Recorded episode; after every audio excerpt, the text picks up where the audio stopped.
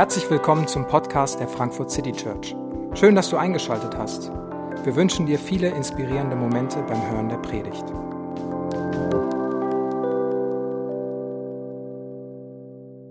Hallo, einen schönen Abend auch von meiner Seite. Ich heiße Franziska, bin 29 Jahre alt, ähm, im letzten Jahr meines Theologiestudiums angekommen und seit viereinhalb Jahren hier in dieser Kirche. Und ich freue mich, dass wir diese Predigtreihe hatten. Ich habe gemerkt, dass es mir in den letzten Wochen echt geholfen hat, so die einzelnen Elemente des Gottesdienstes anzuschauen und zu merken, das hat für mich zu einem stärkeren Bewusstsein auch der einzelnen Sachen geführt. Warum feiern wir die, das Abendmahl? Warum haben wir Predigt? Und heute, ganz passend zum Erntedankfest, beschäftigen wir uns mit dem Segen. Warum sprechen wir am Ende des Gottesdienstes immer den Segen? Und da muss ich ein Geständnis machen. Die ersten 20 Jahre meines Lebens ähm, kannte ich das nicht. Ich konnte damit nichts anfangen ähm, mit dem Segen. Und vielleicht sitzt du heute auch hier, bist vielleicht zum ersten Mal auch in der Kirche oder ähm, in so einem Gottesdienst, wo der Segen gesprochen wird. Ja, vielleicht geht's dir da ähnlich. Vielleicht ist es aber für dich auch etwas, was schon immer zum Gottesdienst dazugehört hat und du sehr vertraut damit bist, dass am Ende der Segen gesprochen wird. Und ich saß mal in einem Gottesdienst und der Pfarrer hatte den Segen vergessen. Und neben mir saß ein älterer Herr, der danach gesagt hat, das kann nicht sein, das ist kein Gottesdienst, wenn am Ende nicht der Segen gesprochen wird. Und ich weiß nicht, wo du dich da aufhältst, aber ja, vielleicht bringst du deine eigenen Erfahrungen damit, was dir das, der Segen bedeutet oder vielleicht auch nicht bedeutet. Und mich hat das herausgefordert, mich damit auseinanderzusetzen, warum sprechen wir den Segen und was bedeutet er? Und ich möchte mit euch darüber sprechen, was ist Segen? Wer gibt den Segen und wie sieht das mit dem Segen in unserem Alltag aus? Ich glaube, man kann ganz allgemein sich darauf einigen, dass Segen erstmal was sehr Positives ist. Wenn Menschen davon sprechen, dass sie Segen erleben oder sich gesegnet fühlen, dann meinen sie etwas, es geht mir gut, ich erfahre Gutes in meinem Leben. Der Hashtag Blessed bei Instagram hat sage und schreibe 99 Millionen Beiträge. Menschen fühlen sich vielleicht sehr viel gesegnet. Auch Segen in der Bibel bedeutet ganz allgemein erstmal, dass etwas sehr Gutes passiert. Im Alten Testament ist die Idee vom Segen stark damit verknüpft, dass Wachstum passiert, dass irgendwo Fruchtbarkeit herrscht, dass es ein Kinderreichtum, Wohlstand, Gesundheit und all diese Dinge gibt, die mit Glück, mit aufblühendem guten Leben äh, assoziiert werden. Gutes im Überfluss wird als Segen erlebt. Und unser heutiger Text beginnt damit, dass Gott den Auftrag gibt, jedes Mal, wenn das Volk oder heute eben die Kirche zusammenkommt, soll der Segen gesprochen werden. Gott gibt in Auftrag, dass der Segen weitergegeben wird. Und wir wollen uns mal die einzelnen Teile dieses Segens anschauen, auch wenn dir die Worte vielleicht super vertraut vorkommen, dass wir schauen, was ist, was steht eigentlich dahinter, hinter diesen einzelnen Worten. Der Herr segne dich und behüte dich. Der Herr lasse sein Angesicht über dir leuchten und sei dir gnädig. Der Herr erhebe sein Angesicht auf dich und gebe dir seinen Frieden. Diese drei Teile sind das, was wir am Ende hier immer sprechen. Es beginnt mit der Herr segne und behüte dich. Der Herr segne dich bedeutet, dass Gott dir wirklich Gutes tun möchte. Er möchte dich behüten, er möchte dich bewahren, er möchte dich beschützen. Und wir glauben an einen Gott, der die Macht hat, dir Gutes zu tun, dich zu schützen, dich am Leben zu halten, dir Sicherheit zu gewährleisten. Und wenn wir dieses Gute erfahren, dürfen wir uns in Sicherheit auch wissen. Wenn der lebendige Gott es gut mit uns meint, bin ich sicher. Der zweite Teil. Der Herr lasse sein Angesicht über dir leuchten und sei dir gnädig. Ein leuchtendes Angesicht über etwas haben ist eigentlich der Ausdruck für ich strahle dich an, ich lächel dir freundlich zu, ich bin dir wohlmeinend zugewandt. Und bei mir kamen da so verschiedene Assoziationen, wo sehe ich strahlende Menschen. Und oft ist es vielleicht bei einer Hochzeit, wo zwei Verliebte sich anblicken und einfach einen Ausdruck von Freude auf ihrem Gesicht haben und einander anstrahlen. Oder leuchtende Kinderaugen an Weihnachten. Oder wenn man seinen Freunden ein Geschenk macht und damit voll ins Schwarze getroffen hat und merkt, wow, da ist echte, pure Freude über etwas da. Und Gott sagt also, sag den Menschen, dass ich sie so anblicke, dass ich mich über sie freue, dass ich sie freundlich anlächle, dass ich ihnen wohlmeinend zugetan bin und Freude an ihrem Leben habe. Und das ist eigentlich schon an der Stelle so ein krasses Privileg, dass wir das aussagen dürfen, dass wir diese Botschaft weitergeben dürfen, jeden Sonntag zuzusprechen. Wenn Gott dich anblickt, dann strahlt sein Angesicht, dann strahlt er voller Freude, weil er sich an dir freut. Und der dritte Teil heißt, er erhebe sein Angesicht auf dich und gebe dir seinen Frieden. Auch wenn es ähnlich klingt von der Wortwahl, ist so ein bisschen eine andere, andere Richtung hier impliziert. Weil dahinter steht ähm, die Idee von nicht nur sich einen anlächeln, sondern ich habe dich ganz fest im Blick. Sein Angesicht auf jemanden erheben heißt, ich schaue dich ganz interessiert an. Das, was dich ausmacht, das interessiert mich. Ein emotionales, engagiertes Hinsehen, weil dein Leben von meinem Interesse ist. Und auch das ist so kraftvoll, dass wir aussagen, wenn Gott dich anblickt, dann bist du gerade von seinem Interesse. Dein Leben hat er im Blick. Deine Existenz ist bei ihm im Blick. Und das ist erstmal der ganz allgemeine Inhalt dieses Segens, den wir zusprechen, dass Gott es gut mit dir meint, dass er dich freundlich anlächelt, dass er dich immer im Blick hat, dass er gute Pläne für dein Leben hat und sich über dich freut. Und das sagen wir einander immer, damit wir diese Perspektive von Gott vor Augen haben, dass wir daran erinnert werden, wie Gott über uns denkt. Und dann heißt es im Vers 27 weiter, was dann passiert, wenn wir segnen. Und in Vers 27 steht, und so sollen sie meinen Namen auf die Söhne Israel legen, und ich werde sie segnen. Also wenn wir den Segen sprechen, passieren zwei Dinge. Einmal, der Name Gottes wird auf diejenigen gelegt, die den Segen empfangen und ein Versprechen wird gegeben, dass Gott segnen wird. Der, den Segen zugesprochen zu bekommen, ist mehr als ein nettes Abschiedswort am Ende des Gottesdienstes oder mein gut gemeinter Wunsch, dass ihr eine tolle Woche habt. Sondern mit dem Ausdruck, der Name Gottes wird auf sie gelegt, drückt Gott eine Zugehörigkeit aus. Den Namen auf etwas legen bedeutet, du gehörst zu mir. Ich mache mich verantwortlich für dein Leben. Deine Existenz, dein ganzes Leben fällt in meinen Schutzbereich. Was mit dir passiert, ist Gottes Angelegenheit, wenn er sagt, ich lege meinen Namen auf dich. Und dann sagt auch Gott, dass er sich an diesen Segen bindet. Wenn ihr diesen Segen sprecht, dann werde ich segnen. Dahinter steht eine Realität Gottes, der gesagt hat, ich möchte segnen. Ich habe Gutes mit dir vor. Und deshalb machen wir das jede Woche. Es ist eine Erinnerung, wie Gott dich sieht. Es ist eine Zusage, was Gott tun möchte und ein Versprechen, dass Gott eben, eben segnen wird. Und da wird auch schon deutlich, wer eigentlich segnet. Wir sagen am Ende nach den Infos immer, und jetzt kommt noch der Prediger, meistens ist es David, nach vorne und spricht euch den Segen zu. Und es stimmt auch, David kommt nach vorne, spricht den Segen, aber er ist nicht derjenige, der segnet. Der Auftrag, den, den Auftrag, den Gott gibt, den gibt er Aaron und seinen Söhnen, sozusagen der geistlichen Leitung damals. Und ja, auch hier wird meistens der Prediger von vorne den Segen sprechen, aber die Antwort darauf, wer segnet, ist, es ist Gott, der segnet.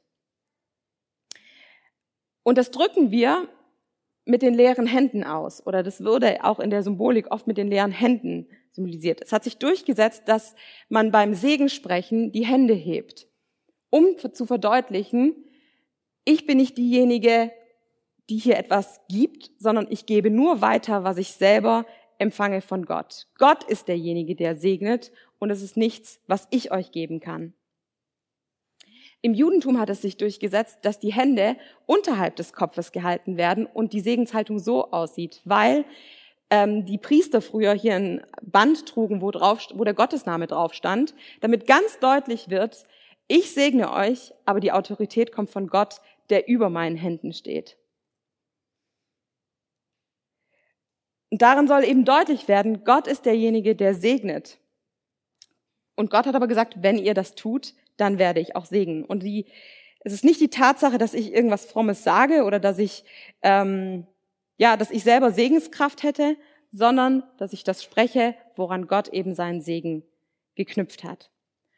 Und an der Stelle macht es Sinn, ähm, ein paar Missverständnisse rund um Segen anzuschauen. Zum einen ist Segen nicht, nicht etwas Magisches. Auch wenn wir in einer aufgeklärten Welt leben, haben wir oft ein sehr magisches Verständnis von, von äh, Segen und da nehme ich mich selber mit hinein. Wenn ich um etwas bitte, dann ist das kein Automatismus, dass etwas geschützt ist. Ich kann nicht irgendeine Floskel oder eine Formel sprechen. Wenn ich das so und so mache, dann passiert das und das. Ich kann Segen auch nicht erzwingen, indem ich alles richtig mache. Wenn ich keine Fehler mache, dann muss Gott es doch segnen. Oder auch der Umkehrschluss. Wenn ich Fehler mache in meinem Leben, dann kann Gott sicher nicht segnen. Und wir haben so eine Vorstellung von, vielleicht manchmal, wie wir auch an unsere Gebete drangehen. Wenn, wenn ich das und das mache, kommt das und das bei raus. Wenn ich das und das nicht mache, dann kommt das nicht dabei raus. Segen ist nicht magisch.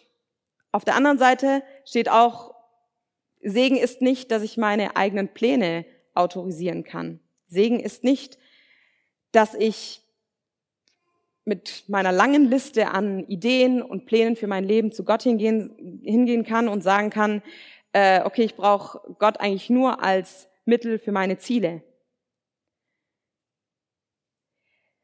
Segen ist nicht magisch und Segen ist auch nicht das Autorisieren meiner eigenen Agenda oder Vorhaben, weil wir nicht über diesen Segen verfügen. Und das wäre genau das, wenn ich denke, der Segen ist daran geknüpft, wie ich mich verhalte oder was ich tue, dann könnte ich ihn irgendwie heraufbeschwören oder erzwingen. Ich kann nicht ein magisches Schutzschild um eure Woche herumlegen, wenn ich hier den Segen spreche. Ich kann weder meine eigenen Pläne damit absichern, noch deine Pläne absichern, weil Gott sich nicht da manipulieren lässt und ich ihn auch nicht, indem ich fromme Sätze verwende, irgendetwas ihn damit beeindrucken kann. Gott verfügt über den Segen und der Segen bekommt seine Kraft allein dadurch, dass Gott gesagt hat, ich will segnen. Und so kann es auch sein, dass die Dinge, um die ich bitte, Gott sagt, nein, das, das ist nicht mein Segen, um was du bittest. Das ist zum einen unsicherer. Ich muss vertrauen, dass den Segen, den Gott für mich bereithält, manchmal anders aussieht als meine eigenen Vorstellungen. Dass ich mich darauf einlasse, dass das, was Gott für mein Leben bereithält, ganz anders aussieht, als ich das gedacht habe. Das fühlt sich unsicherer an, weil ich die Wirkung von Segen nicht kontrollieren kann. Und auf der anderen Seite steht, dass es eigentlich viel krasser ist als Magie, weil Magie hängt daran, ja, was ich mache. Verhalte ich mich gut, dann passiert das. Verhalte ich mich schlecht, passiert es vielleicht nicht. Segen ist viel krasser als ein magisches Denken, weil es eben nicht daran geknüpft ist, was ich mache, sondern an das Versprechen eines treuen und ewigen Gottes, der gesagt hat, ich entscheide mich, dich zu segnen. Und deswegen heißt Segen empfangen auch Vertrauen. Ich weiß nicht alles, was Gott für mich bereithält.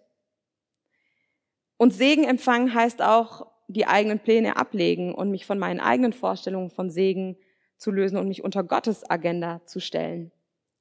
Und da hat sich die Symbolik der leeren, empfangenden Hände durchgesetzt, dass man die Hände ausstrecken kann zu sagen, Gott, ich komme mit leeren Händen vor dich, weil ich vertraue, dass das, was du für mich hast, gut ist, dass du gute Pläne für mein Leben hast und ich das empfangen darf, was du zu geben hast.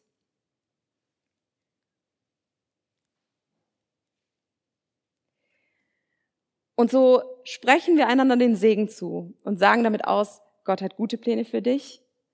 Er sieht dich freundlich an und er gibt ein Versprechen, dich zu segnen. Und so starte ich oft äh, montags in meinen Alltag.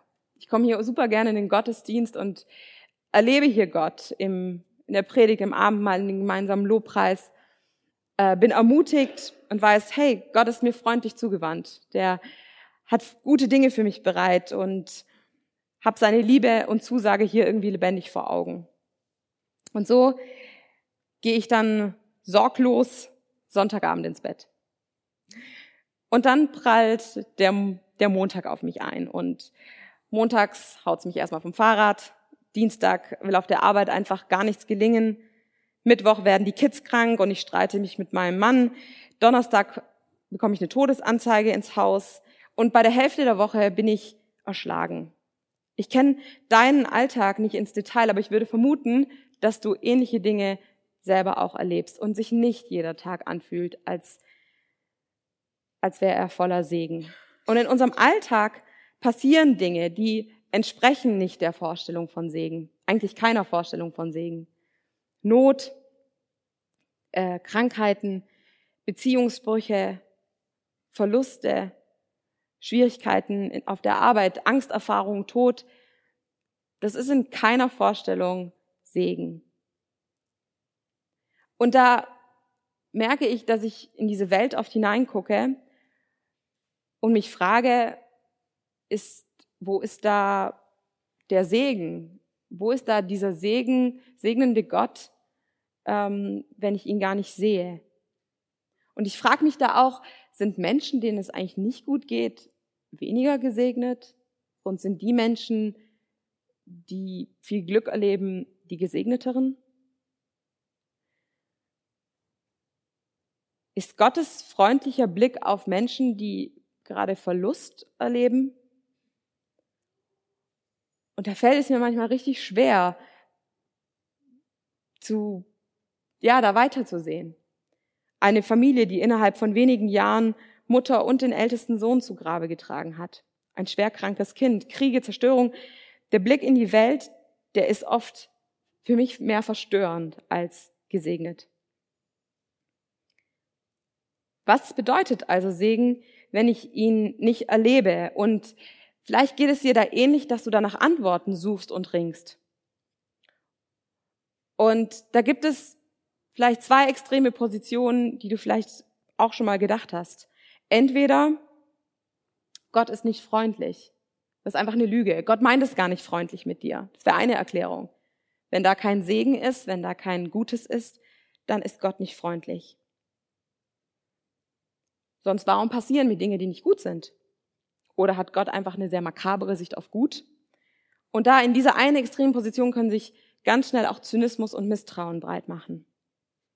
Und auf der anderen Seite könnte man auch denken, ja okay, ähm, gute und schlechte Menschen leiden ähm, und guten und schlechten Menschen geht's gut. Also es eigentlich scheint irgendwie auch völlig unabhängig von dem, was, was man macht, irgendwie ganz willkürlich. Deswegen ist es auch vielleicht gar nicht, ja, hängt es gar nicht daran, was Gott eigentlich tut. Also entweder ist Gott nicht gut oder es ist ihm völlig egal. Und was, wie gehen wir weiter, wenn wir weder in das eine noch in das andere Extrem da gehen wollen? Und das fordert mich heraus. Und ich merke bei dem Thema, dass ich diese Spannung nicht ganz lösen kann. Ich finde es ganz schwierig, wenn ich auf deine Leiterfahrung oder du auf meine ähm, allzu platte Antworten geben würdest. Und ich weigere mich in schlimmen Dingen erstmal, die passieren, zu sagen, dass das ist Segen oder ach, da wird schon was Gutes dabei rauskommen. Wir werden nirgendwo aufgefordert, das Böse in der Welt gut zu finden oder schön zu reden. Das ist so diese, diese eine Sicht. Ich sehe das nicht. Und dieser Erfahrung oder dieser Sicht steht die Zusage Gottes eben gegenüber, die sagt, ich bin dir freundlich gesinnt, ich habe dich im Blick, ich habe gute Pläne. Und das kreiert halt dieses Spannungsfeld. Und trotzdem weiß ich in dieser Sache, ganz gleich wie meine Woche läuft, ganz gleich wie deine Woche läuft, Ganz gleich, was mir alles passiert, ganz gleich auch, wie ich mich fühle, ich mache die Aussage von Gott damit nicht ungültig. Wenn ich Gott nicht manipulieren kann, durch mein richtiges Handeln Gutes hinaufzubeschwören, dann kann ich auch durch meine Gefühle nicht seine Aussage und sein Versprechen nichtig machen.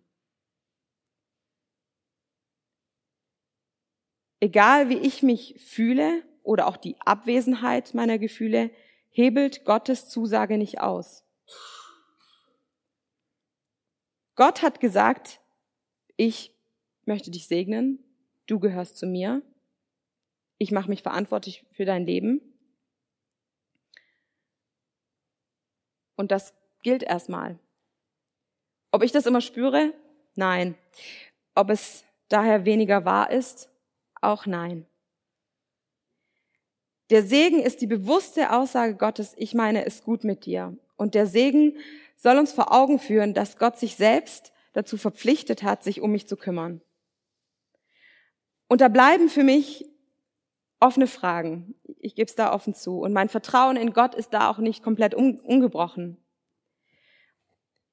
Und vielleicht kennst du aber auch die Situation, dass in so mancher schweren Situation, die du in deinem Leben vielleicht auch hattest, manchmal schon zurückgeblickt hast und gesagt hast, auch wenn die Situation kein Segen war oder das, was mir da passiert ist, irgendwas ist daraus gewachsen oder in der Situation ist etwas Neues entstanden, was du als Segen erfahren hast. Ganz anders vielleicht, als du es dir gedacht hast, auch nicht ganz ungetrübt, weil da ist Leid damit verbunden gewesen, aber trotzdem ist was Neues entstanden. Und mir kam in der Vorbereitung so, ein, so eine Situation, ich ähm, habe meine Pflanze auf meinem Fensterbrett gesehen und ich bin nicht gut mit Pflanzen. Ich meine es oft zu gut mit ihnen, also bei mir vertrocknen die nicht, bei mir werden die ertränkt. Und ich hatte diese tolle Pflanze mit so wunderschönen dunkelroten Blättern und so kleinen pinken Blüten, hatte ich geschenkt bekommen von einer Freundin und die blüht super schön. Und ich hatte sie vor meinem einwöchigen Urlaub jetzt im, im Sommer richtig gut gegossen, damit die die Woche auch ohne mich überlebt. Und ich kam heim und ähm, ich hatte die Rollläden äh, zugemacht, weil ähm, damit es nicht so heiß wird, aber es war natürlich Photosynthese und so. Ähm, genau, war halt schlecht. Und ich kam heim und die Blume war komplett vergammelt und die Erde war richtig schimmlig. Und auch wenn ich jetzt nicht ein super emotionales Verhältnis zu meinen Pflanzen habe, tat es mir doch leid, es ist die einzige, die ich habe. Und ich habe sie dann schweren Herzens abgeschnitten und weggeschmissen und wusste noch nicht so ganz genau, was ich jetzt mit der vergammelten Erde mache, äh, die da auf meinem Fensterbrett liegt. Zwei Wochen später sehe ich, dass durch diese eklige, verschimmelte Erde so ein ganz kleines Pflänzchen sein grünes Köpfchen raussteckt. Und ein paar Tage später ähm, einige weitere. Und dann habe ich diese kleinen Pflänzchen aus ihrer ekligen Umgebung befreit, in neue Erde gesetzt und jetzt blüht sie wieder ganz neu auf und wunderschön ähm, wieder in alter Pracht. Und für mich ist es so ein Bild gewesen, wo ich gemerkt habe, das war mein eigener Fehler, dass ich ähm, die Pflanze ertränkt habe. Und zwangsläufig hätte ich halt einfach keine Pflanze mehr. Aber Gottes Logik ist beim Segen anders.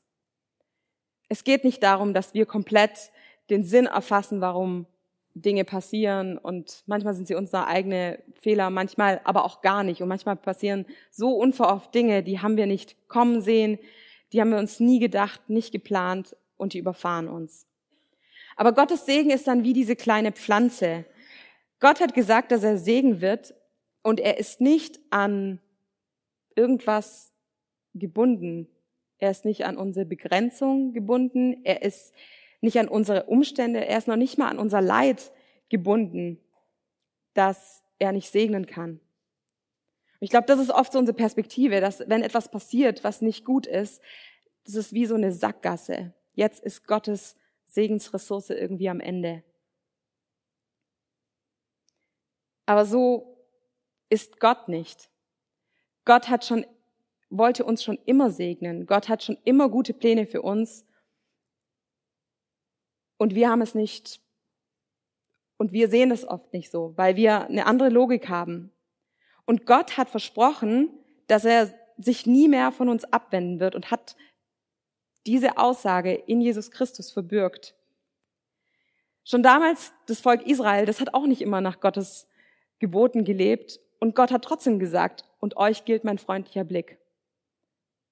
Und wir Menschen gehen unsere eigenen Wege und wollen unsere eigenen Vorstellungen und haben unsere eigenen Pläne von Glück und gutem Leben. Und Gott sagt, ich zeige euch, wie, wie gut ich es meine und gebe euch dafür meinen Sohn, der den Weg zu mir frei macht, dass den Segen, den ich für euch bereithält, der eure Vorstellungen übersteigt, der eure Logik übersteigt, der eure Logik komplett auf den Kopf stellt, den gebe ich für euch. Und im Neuen Testament heißt es, dass wir an dieser Fülle des Segens in Christus Anteil bekommen. Was Gott schon immer versprochen hat und was ihn in seinem Herzen ausmacht, das will er uns wirklich geben und er möchte es uns in Jesus geben. Ich kann dir nicht sagen, warum dein Leben, dein Alltag, deine Woche manchmal nicht so läuft, wie, es, wie du es dir gedacht hast. Aber ich weiß, dass wir einen Gott haben, der gute Pläne für dein Leben hat, bessere Pläne für dein Leben hat und der absolut treu und zuverlässig ist und sein Versprechen immer halten wird. Ich habe in der Vorbereitung ein Zitat von Dietrich Bonhoeffer gefunden, der 1944 in einer Gefängnissituation im Nationalsozialismus schreibt, die Welt hätte keine Hoffnung, wenn es den Segen nicht gäbe. Vom Segen Gottes und der Gerechten lebt die Welt und hat eine Zukunft. Segnen heißt die Hand auf etwas legen und sagen, du gehörst trotz allem zu Gott. Wir haben Gottes Segen empfangen in Glück und im Leiden. Segnen heißt, die Hand auf etwas zu legen und zu sagen, du gehörst trotz allem zu Gott. Und wir haben Gottes Segen empfangen in Glück und im Leiden. Gottes Segen ist nicht daran gebunden, wie du dich fühlst. Gottes Segen ist nicht daran gebunden, was du alles erlebst, sondern in allem, in Glück und im Leiden, sagt Gott, du gehörst in Christus zu mir und ich werde segnen. Die Logik heißt daher nicht, mir geht es nicht gut, also bin ich nicht gesegnet, sondern ich bin gesegnet in Christus und Gott führt mich durch alles hindurch, was kommen mag. Er bleibt an meiner Seite, wenn ich Dinge erlebe, die schrecklich sind, die traurig sind und über die ich vor ihm klagen darf. Und dann ist Segen aber die Perspektive, die Hoffnung, dass Gott etwas daraus machen kann und machen wird.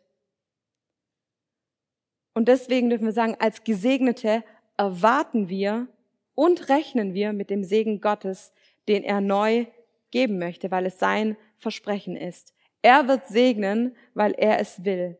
Und wir können diesen entschlossenen Gott nicht davon abbringen. Und so starten wir auch in die neue Woche.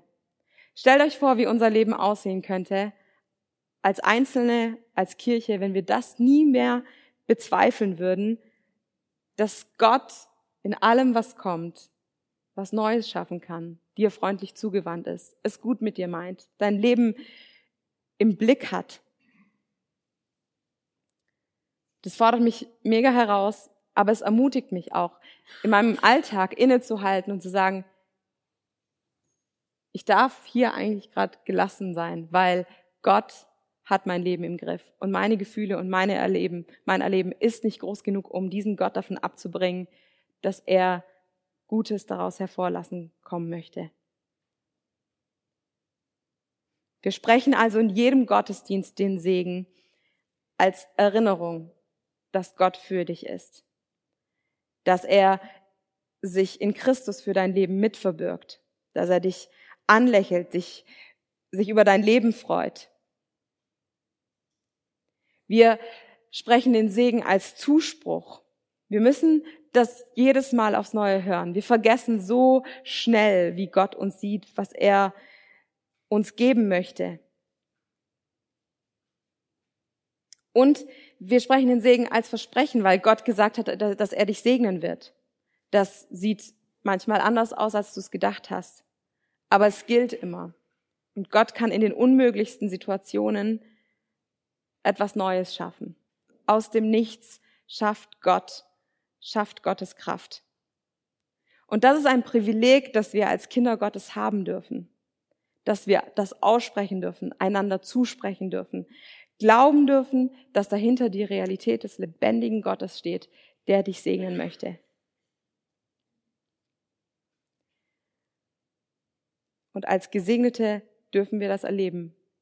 Diese Woche, nächste Woche und jede Woche aufs Neue. Amen. Ich möchte gerne mit uns beten. Jesus, ich danke dir, dass du uns anblickst und dich über uns freust. Ich danke dir, dass wir Gottesdienst feiern dürfen und es jeden Sonntag aufs Neue zusprechen dürfen und hören dürfen, dass du es gut mit uns meinst, dass du Dinge in Fülle bereithältst, die unsere Vorstellung überschreiten. Und ich bete, dass wir Vertrauen haben, dass du uns gute Wege führst. Ich bete, dass in allem, was kommt, wir füreinander auch da sind, das auszusprechen, was deine Perspektive darauf ist, was dein Herz ausmacht, wie du uns siehst. Und du siehst jeden Einzelnen, wo wir da gerade stehen, mit was wir darin kämpfen, was uns herausfordert, was uns traurig macht. Du siehst, wo wir gerade nicht glauben können, dass du es gut mit uns meinst. Du siehst, wo Dinge passiert sind, wo kein Segen da ist. Und ich bitte, dass du gerade jedem begegnest und zeigst, wie dein Herz aussieht, aussieht. Ich danke dir, dass du uns liebst deinem Namen. Amen. Wir hoffen, die Predigt hat dich inspiriert. Wenn du uns kennenlernen möchtest, dann schau einfach mal auf unsere Homepage www.frankfurtcitychurch.de oder besuche uns in unseren Gottesdiensten. Bis dann!